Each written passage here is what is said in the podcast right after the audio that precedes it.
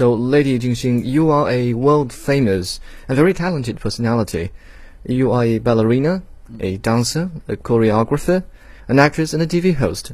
But I think above all these roles, your identity as a woman is the most prominent. Do you agree?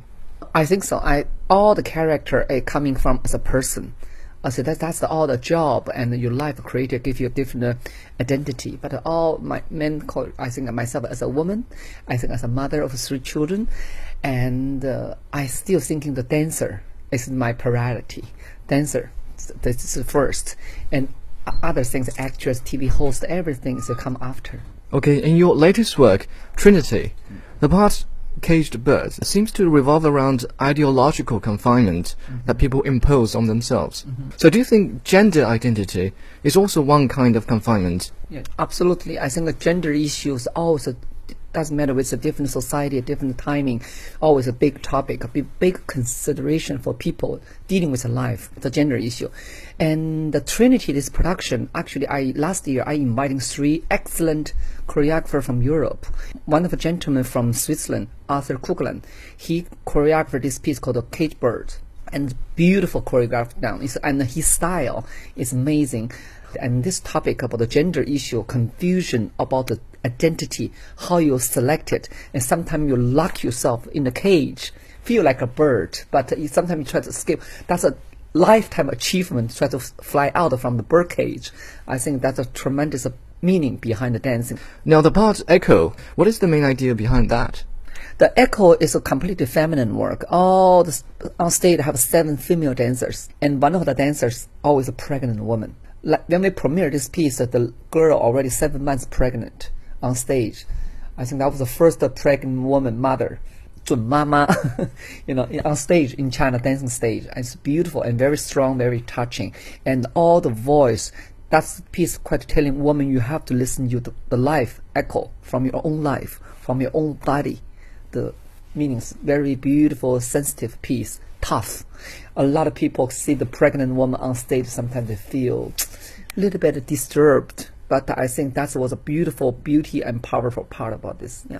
What about the mobile? What's special about this part? Oh, that piece is choreographed by the Michael Schumacher. The, this Michael Schumacher is not the F1 Michael Schumacher. They are exactly the same name. But this gentleman from United States, and he's choreographed all the dancers when they are dancing. They have a mobile phone in their hands that's very meaningful about the modern society today, especially in China, young people. They are only communicate with their mobile phone information getting, but they are missing the communication with a real person next to them. So there's a whole dancing. They don't communicate. Even they are dancing together. They don't watching it. They're only watching with the mobile phone in their hand. That's what we call the application eye, and very meaningful of a reflecting modern life today.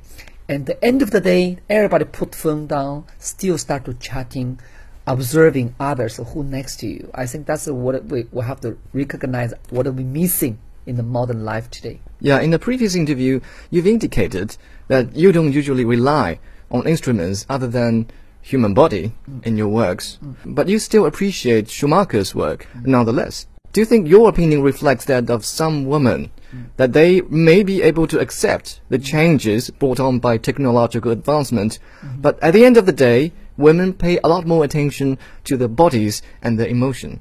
I think women maybe less for the body, the much more emotional, but actually it's not.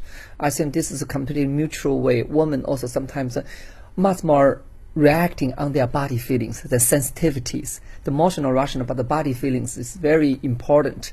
That's why women in a very simple way, they're looking looking care, take care of their own body's shapes changing. Also, same time, they're also observing what's changing this environment surrounded. I think that's why in the time when they're dealing with life, a woman have a specific view about themselves, about the others. And uh, for me, I think about the Schumacher's work because they're really reflecting the daily life, modern style, what are we facing, what are we dealing, some part we love it, we appreciate it. Some part we cannot deny it, we cannot avoid it. That's why through this piece, application I, clearly presenting on stage, I think a lot of audience, when you see this piece, you have a lot of thinking of yourself. Great. Now, one last question. What is your opinion about 女汉子, the girls who uh, call themselves female lads? Are you happy that girls today are becoming more independent, or do you feel sad that no one is there to take good care of them? No, I think in the in the positive point of view, women become independent, stand, standing on their own feet. I think it's a good thing. That's a society changing. I think only give a threat to the male. They are they like women because more independent.